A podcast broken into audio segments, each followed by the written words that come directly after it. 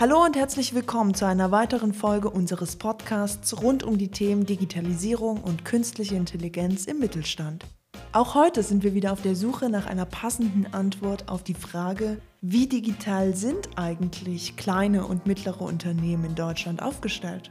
Wir, das sind Clemens und Maria von Gemeinsam Digital, das Mittelstand 4.0 Kompetenzzentrum Berlin für Fragen rund um die Themen Digitalisierung und künstliche Intelligenz. Vorausschauende Wartung.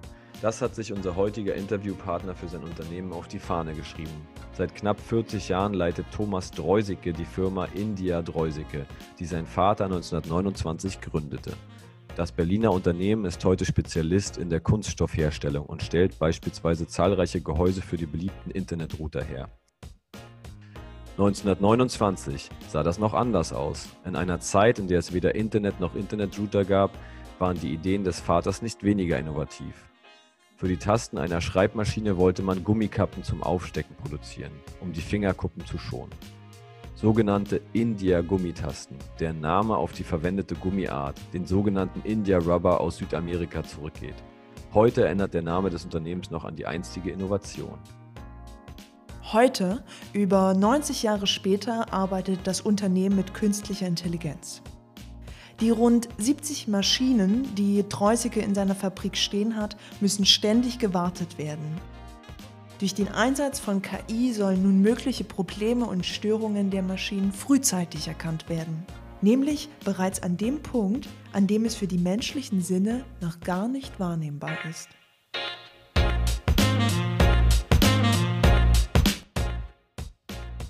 Herr Treusicke, vielen Dank, dass Sie sich die Zeit genommen haben, um mit uns gemeinsam den Podcast zu machen. Wir sind bei Ihnen hier live vor Ort im Unternehmen India Treusicke und zum Einstieg, wer sind Sie und was macht Ihr Unternehmen? Guten Tag, herzlich willkommen auch in diesen schwierigen Zeiten. Mein Name ist Thomas Dreusicke, Inhaber und äh, einziger Gesellschafter der Dreusicke Gruppe, die sich befasst mit der Verarbeitung von Kunststoff und mit der Bearbeitung von Stahl. Im Grunde äh, stellen wir Spritzgussformen her und ebenfalls daraus folgend dann Spritzgussteile in Massenfertigung. Und jetzt geht es ja bei uns um Digitalisierung und die Implementierung künstlicher Intelligenzen im Unternehmen. Wie digital ist denn Ihr Unternehmen aufgestellt? Also künstliche Intelligenzen sind wir sozusagen am Anfang derzeit. Äh, digitale Prozesse mit digitalen Daten jede Menge. Und aufgrund der Menge von Daten, die wir hier haben, wollen wir uns, sagen wir mal, so ein kleines Helferlein gönnen, der diese Daten etwas strukturiert oder uns aufbereitet, damit man dort sozusagen ressourcenarm diese Daten auch tatsächlich verarbeiten kann. Und das war einer der Gründe, warum ich zum Beispiel vor zwei Jahren auf dem Tag der deutschen Industrie auf die Messe gegangen bin und dort in einem Stand äh, eine Firma kennengelernt habe als Startup, die sich mit künstlicher Intelligenz befassten uns mir das geschildert haben, was sie eigentlich machen wollen oder in welchem Bereich sie eigentlich etwas tun wollen. Und da ging es damals um Pumpen und deren Geräusche. Und dann kam mir natürlich die Idee, äh, wir haben Spritzgussformen, die regelmäßig einer, einer gewissen Wartung bedürfen. Und diese Wartung kündigt sich unhörbar für uns, aber sicherlich hörbar für irgendwelche äh, Mikrofone, wie man jetzt so im Nachhinein herausstellt, äh, mit Geräuschen an. Und diese Geräusche werden immer stärker und irgendwann hört es auch der Mensch und dann ist es allerdings schon zu spät, dann haben die einen Schaden schon bereits verursacht im Werkzeug oder in der Form. Und davor wollten wir sozusagen einsetzen und sehen, ob man dieses Klangspektrum irgendwie analysieren kann und sagen kann, ab jetzt wird es langsam gefährlich, jetzt sollte man warten. Die Spritzgussformen, wenn sie gerade in höheren Stückzahlen laufen, müssen alle drei bis fünf Tage äh, gewartet werden so dass sie komplett zerlegt werden. Und dann werden auch Auswerferteile, also Teile, die sehr dicht sein müssen und sehr eng gefasst sind, Präzisionsteile werden geschmiert. Und wenn diese, diese Schmierung arbeitet sich im Laufe des, des Prozesses ab.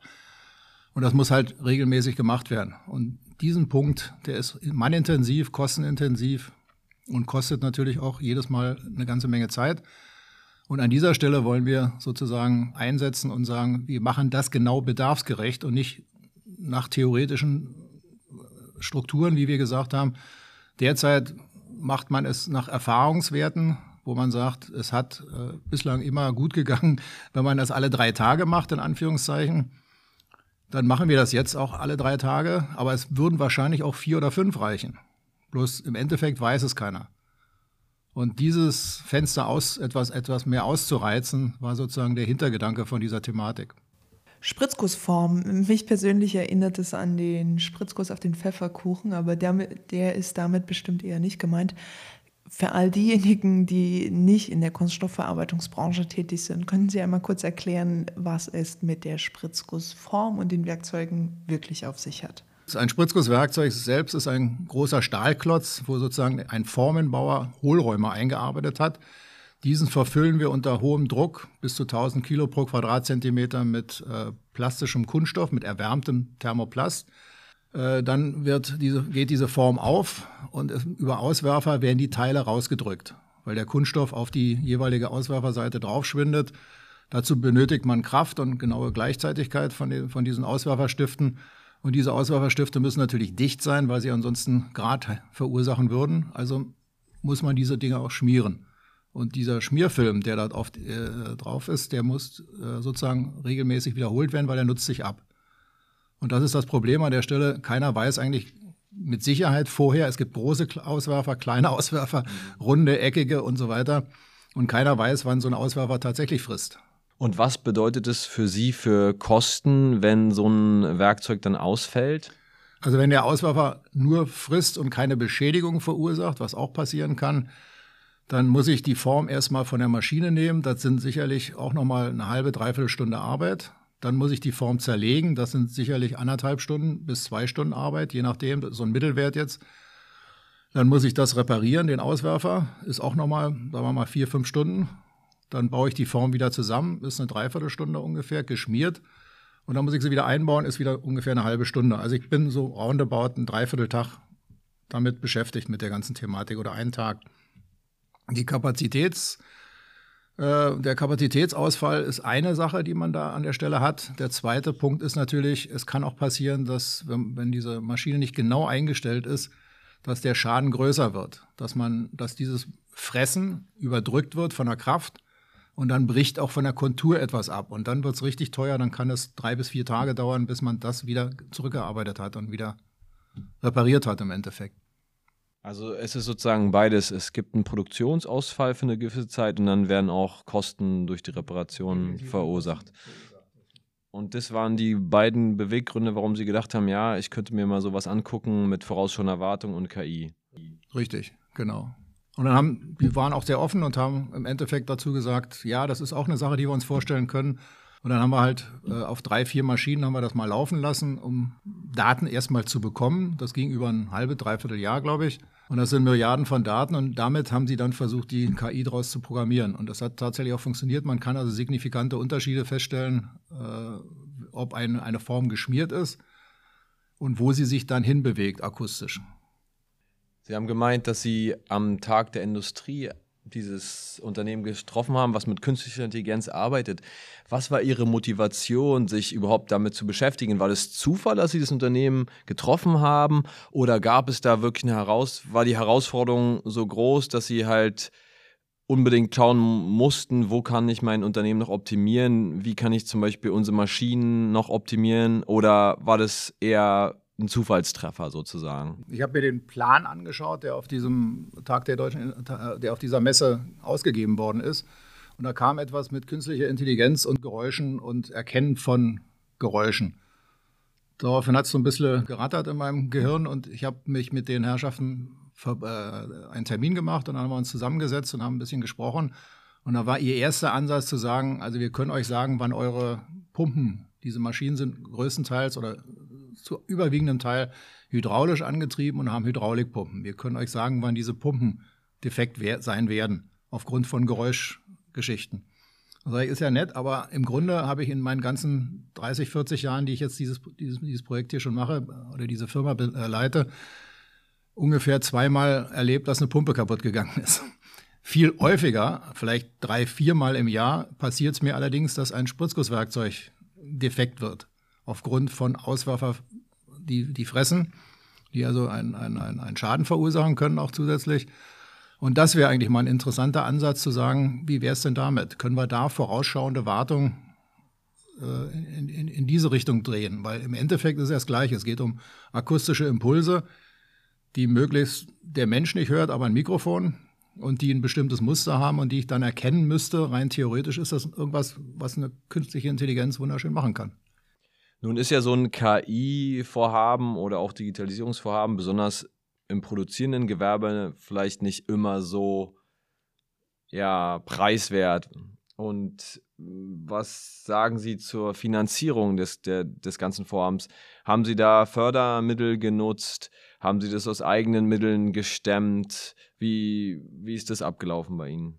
Also dieses hier ist insofern vielleicht ein bisschen atypisch, als die Investitionen in die Technik, Mikrofone und Software dahinter, in Anführungszeichen, und Rechnertechnik und so weiter, nicht von uns gekommen ist, sondern vom Startup gekommen ist, was einen Sponsor hatte. Von mir gekommen ist im Endeffekt die Bereitschaft, die Maschinen sozusagen anzuhalten, das einen anzuklipsen und damit sich auseinanderzusetzen. Also ein relativ geringer Beitrag, wenn man so möchte. Aber was soll's? Also im Endeffekt, jeder, jeder Euro, den sie dort investieren, wird sich sicherlich zehnfach wieder zurückbezahlen lassen später. Also wenn ich das richtig ver verstehe, war das so eine Art Win-Win-Situation, dass Sie haben sozusagen die Daten geteilt und ihr, ihr Fachkompetenz in dem Gebiet und ähm, das Startup hat ihr Fachwissen und die Infrastruktur auch dazugegeben. Und das Startup hat sozusagen die Hardware mitgebracht und wir haben die Anwendung gegeben und die Daten im Endeffekt. Und wie war das für Ihre Mitarbeitenden? Durch die Einführung der künstlichen Intelligenz fiel für Sie ein Tätigkeitsbereich weg oder kam einer hinzu? Also gab es eine Schulung, wo Sie die, den Umgang mit dieser künstlichen Intelligenz lernen mussten, konnten oder hatten die damit eigentlich gar keine Berührung? Erstmal, erstmal gibt es natürlich ungläubige Staunen, das soll gehen, das soll funktionieren. Das Zweite ist, dass wir uns überlegt haben, dass die ganze Sache sehr anwenderfreundlich funktionieren muss. Im Endeffekt äh, klipse ich diese, äh, diese, diese Mikrofone mit Magneten auf die Spritzgussform. Die läuft so 10 bis 15 Minuten weil, äh, und dann pegelt sich diese künstliche Intelligenz auf die Form ein, weil es ja immer wieder andere Geräusche gibt. Also das muss selbst automatisch ablaufen, da muss nicht irgendwie einer was bedienen. Und nach 10, 15 Minuten hat er sozusagen den Rhythmus raus und weiß, was gute Geräusche sind und kann dann etwa sagen, wann schlechte Frequenzen und schlechte Geräusche kommen. Das ist der Gedanke, der dahinter steckt. Also die Mitarbeiter haben eigentlich im Endeffekt nicht viel da, damit zu tun, sondern diese Anlage könnte im, im, Endstadium theoretisch die Maschine dann stillsetzen und dann kommt immer ein Einrichter, wenn eine Maschine steht und guckt nach, warum. Na, zum Beispiel deswegen, weil jetzt wieder geschmiert werden muss. Also dieses hier ist insofern vielleicht ein bisschen atypisch, als die Investitionen in die Technik, Mikrofone und Software dahinter, in Anführungszeichen, und Rechnertechnik und so weiter, nicht von uns gekommen ist, sondern vom Startup gekommen ist, was einen Sponsor hatte. Von mir gekommen ist im Endeffekt die Bereitschaft, die Maschinen sozusagen anzuhalten, das einen anzuklipsen und damit sich auseinanderzusetzen. Also ein relativ geringer Beitrag, wenn man so möchte. Aber was soll's? Also im Endeffekt jeder, jeder Euro, den sie dort investieren, wird sich sicherlich zehnfach wieder zurückbezahlen lassen später. Nun gibt es ja politisch auch viele verschiedene Ansätze, Initiativen etc., die Unternehmen fit für die digitale Zukunft machen wollen. Fühlen Sie sich gut beraten? Oder was glauben Sie, was müsste anders laufen, um den Unternehmen noch besser unter die Arme zu greifen? Ja, sicherlich, sicherlich kann man auf politischer Ebene einiges machen, dass man versuchen kann oder versuchen sollte, nicht kann, sondern sollte, Startups und etablierte Industrie zusammenzubringen. Das würde am besten im Grunde funktionieren auf Messen, auf Veröffentlichungen über Messen und solchen Geschichten. Und es ist natürlich ein Trugschluss, dass man sagt, wenn ich ein paar Messen veranstalte, wird jede Firma innovativ sein.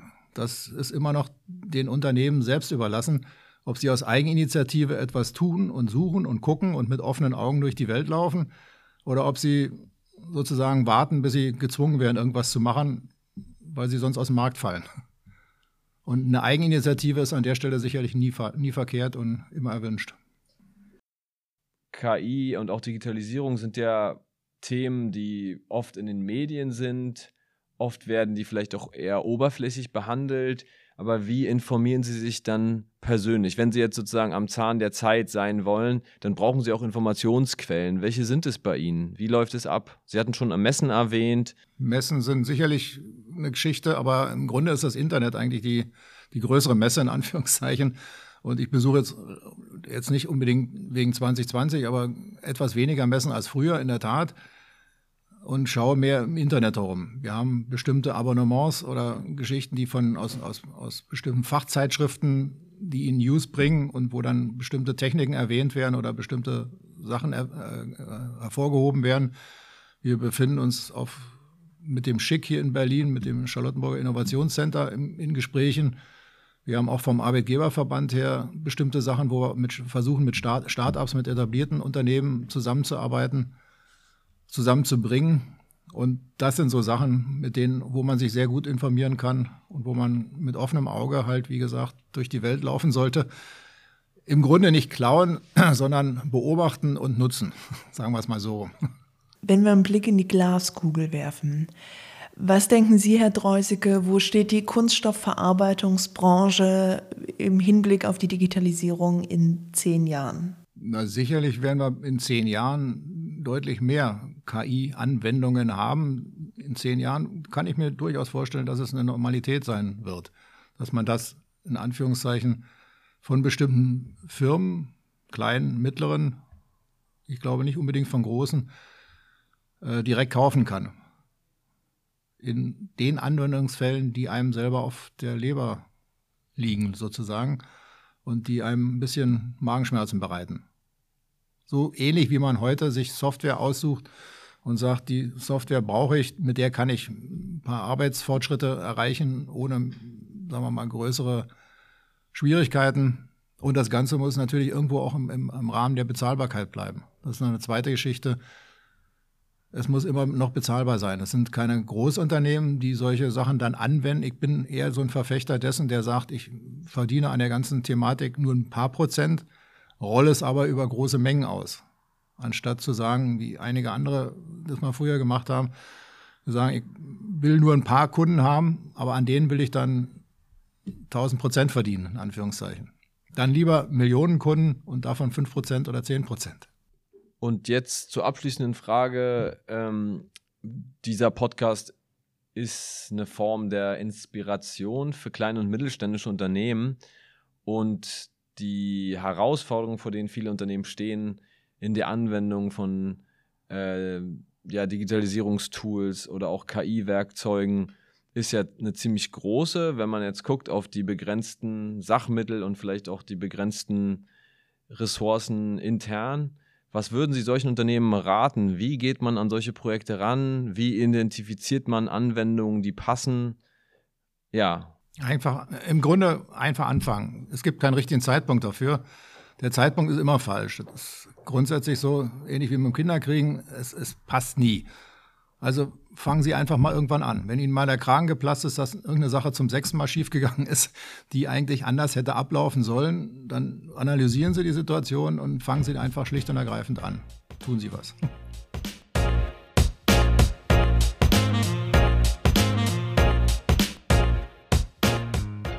Und auch wenn Ihnen bisher noch nicht der Kragen geplatzt ist, beginnen Sie einfach. Fangen Sie einfach an, denn so wie wir gelernt haben, der Zeitpunkt ist immer der falsche. Wenn auch Sie die digitale Transformation in Ihrem Unternehmen beginnen wollen, dann finden Sie Informationen auf unserer Website und auf unserer Facebook-Seite Gemeinsam Digital. Bis zum nächsten Mal. Tschüss, tschüss.